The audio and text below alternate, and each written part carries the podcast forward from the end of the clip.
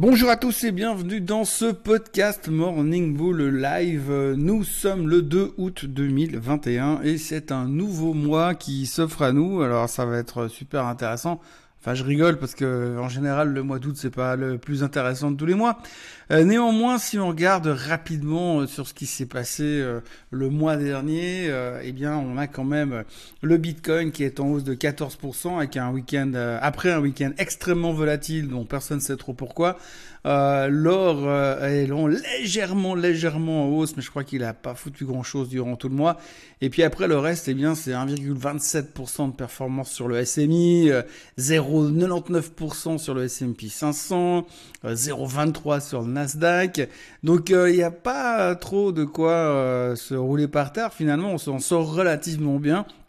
Puisqu'on a eu quand même, c'est vrai, il faut le dire, des périodes assez compliquées sur euh, sur l'indice durant durant le, le, le, mois qui vient de, de s'écouler sur les indices en général. Mais finalement, on s'en sort euh, pas trop mal. Alors, il faut noter évidemment euh, la déconfiture euh, du Hang Seng à Hong Kong à cause de la crise qui occupe pour l'instant les big tech chinoises. Mais autrement, le reste, on s'en sort dans une dans un mois qui a été plutôt, euh, allez, on peut le dire, plutôt chiant l'un dans l'autre puisqu'il ne s'est pas passé grand chose. La volatilité était relativement basse et puis on n'a pas eu de grande vision. C'était l'été, même si au niveau météorologique on l'a pas forcément ressenti. Euh, et puis, ben maintenant, on attaque un mois d'août, et puis apparemment, ça a pas l'air d'être beaucoup, beaucoup, beaucoup mieux au niveau météo. Ça a pas l'air d'être beaucoup, beaucoup mieux euh, au niveau activité de marché, puisqu'on arrive euh, dans la de la, la pente descendante de la, la semaine des publications. Il y a encore beaucoup, beaucoup de chiffres qui seront publiés aujourd'hui, enfin cette semaine.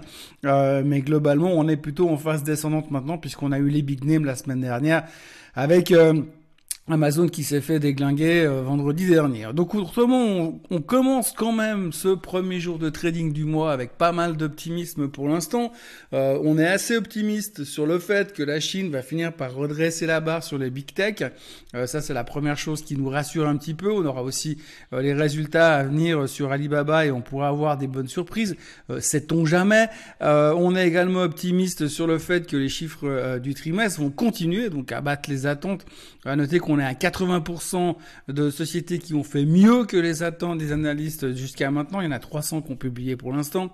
On est également optimiste sur le plan d'infrastructure qui devrait être validé, voté cette semaine euh, pour soutenir le plan de Joe Biden et injecter encore plus de milliards dans l'économie et augmenter encore plus la dette américaine, mais ça tout le monde s'en fout. Et puis il y a même des gens qui sont hyper optimistes euh, à cause de la baisse d'Amazon de vendredi dernier qui, qui offre une immense opportunité d'achat euh, pour les investisseurs.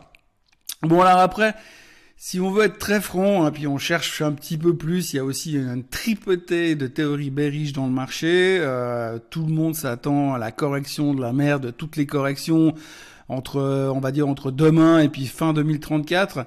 Ouais, parce que c'est jamais très facile de timer le marché, donc euh, on préfère prendre des marges de manœuvre. Non, ceci dit, tout le monde est très négatif. Enfin, tout le monde, il y a beaucoup de théories négatives. Négatives, on peut le comprendre parce qu'on sent quand même que Techniquement, les marchés sont topiches, qu'ils ont de la peine à aller beaucoup, beaucoup plus haut, même si on est au plus haut de tous les temps. Mais on sent qu'il y a une énorme hésitation, il y a beaucoup de, de reversal jour après jour. D'un côté, on a l'impression qu'on fait un top, le on a l'impression qu'on va démarrer à la hausse, donc euh, on a un petit peu de peine. Les RSI sont toujours relativement inquiétants. Euh, le donc vous savez, cette respiration de marché, donc euh, je vous euh, martèle les oreilles depuis des semaines, eh bien ça donne pas non plus des bonnes nouvelles. Le put call ratio non plus. Bref, en gros, euh, c'est pas techniquement hyper bullish. Par contre, en général, la bonne nouvelle, c'est qu'en mois d'août, on fout rien, voire on baisse pas, on monte pas non plus, donc ça risque d'être un mois pas forcément passionnant. La raison principale étant, c'est qu'en général, les investisseurs sont moins présents encore euh, en août qu'en juillet, plus qu'en août qu'en juillet, donc euh, je vous laisse imaginer ce que ça pourrait donner. Les volumes devraient s'effondrer euh, assez normalement, c'est ce qu'on attend en tous les cas.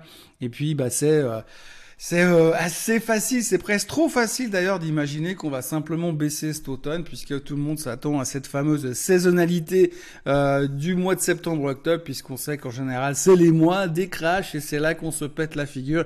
Donc autant vous dire que si vous voulez euh, vous faire mousser ou euh, vous faire remarquer en soirée, eh bien autant dire que oui, mais ça va baisser en septembre-octobre. Ça va être un peu la phrase tendance de ces prochaines semaines. Bref, grosso modo, nous sommes lundi matin. Euh, ce matin, on est super optimiste si on regarde un petit peu les futurs, si on regarde un petit peu l'ambiance générale, il y a beaucoup de, euh, remarques assez positives.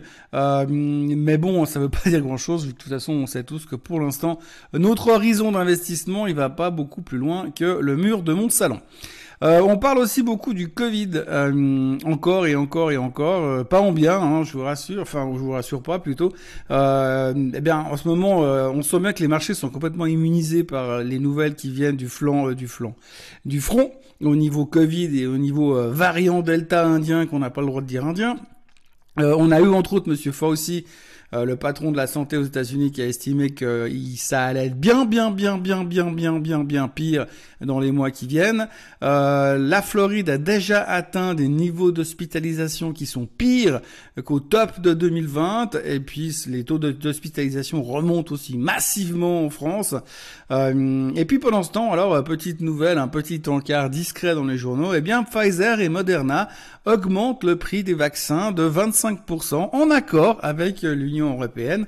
Alors, on va pas commenter euh, sur le sujet parce qu'après, on va dire, euh, on pourrait devenir vulgaire ou dire un petit peu de mal, mais c'est vrai qu'on a un tout petit peu de peine à comprendre, si ce n'est que effectivement, on peut comprendre que euh, les CEO de Pfizer et Moderna sont ont quand même des frais. Hein. Il faut payer le yacht qui doit qui doit arriver dans les prochaines semaines pour profiter de la fin du mois d'août. Et puis ça coûte cher un yacht, surtout à l'entretien, donc il faut forcément rentabiliser un tout petit peu tout ça. Bref, ne disons rien sur le truc, euh, sur le sujet avant qu'on nous reproche de dire euh, du mal. Autrement, euh, pour changer un peu de sujet, euh, question du jour. Alors, euh, je reçois beaucoup de questions ce jour et je vais y répondre. Hein. La question n'est pas là, mais je ferai au fur et à mesure. des gens qui me demandent des avis sur des actions spécifiques. Alors, d'abord, je voudrais juste dire que j'ai absolument pas de boule de cristal que je ne sais pas forcément plus que vous. Euh, je vous l'ai déjà dit et répété dans ces podcasts et dans ces vidéos que euh, la plupart du temps, euh, le, la finance c'est pas une boule de cristal et puis que c'est plutôt un jeu de hasard que quelque chose d'extrêmement fondamental. Néanmoins, ce qu'on peut dire, c'est que sur certaines actions que je, je ne suis pas forcément, j'ai moins d'opinion. C'est clair, si vous me demandez une opinion sur euh, sur AMD, sur Apple, sur Google, sur des choses un peu plus euh, mainstream, je serais forcément plus à l'aise. Alors, quand vous me demandez une opinion sur une société, ce que je fais en général, c'est que je regarde le graphique, c'est que je regarde les fondamentaux, c'est que je vais sur Internet et que je fouille un petit peu dans les nouvelles de ces trois dernières années pour voir un petit peu ce qui s'est dit, ce qui se, ce discute, ce que les grands sites financiers en disent. Et puis après, j'essaie d'en faire un espèce de, euh, d'amalgame, euh, comme pour faire un gâteau qu'on va mettre au four, et puis d'essayer d'en tirer une conclusion là derrière.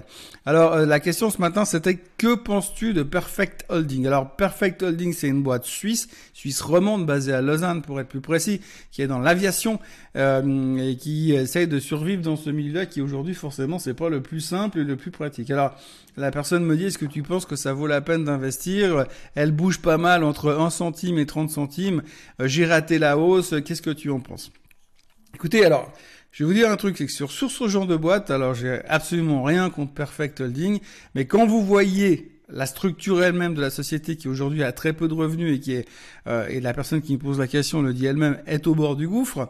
Euh, le titre a un graphique qui ressemble à rien. Euh, quand vous regardez ça, euh, si on voulait faire une analogie au monde médical, quand vous voyez la tronche du graphique de Perfect Holding, eh bien si c'était le, le, rythme cardiaque d'un patient, on peut déjà dire que vous l'avez perdu.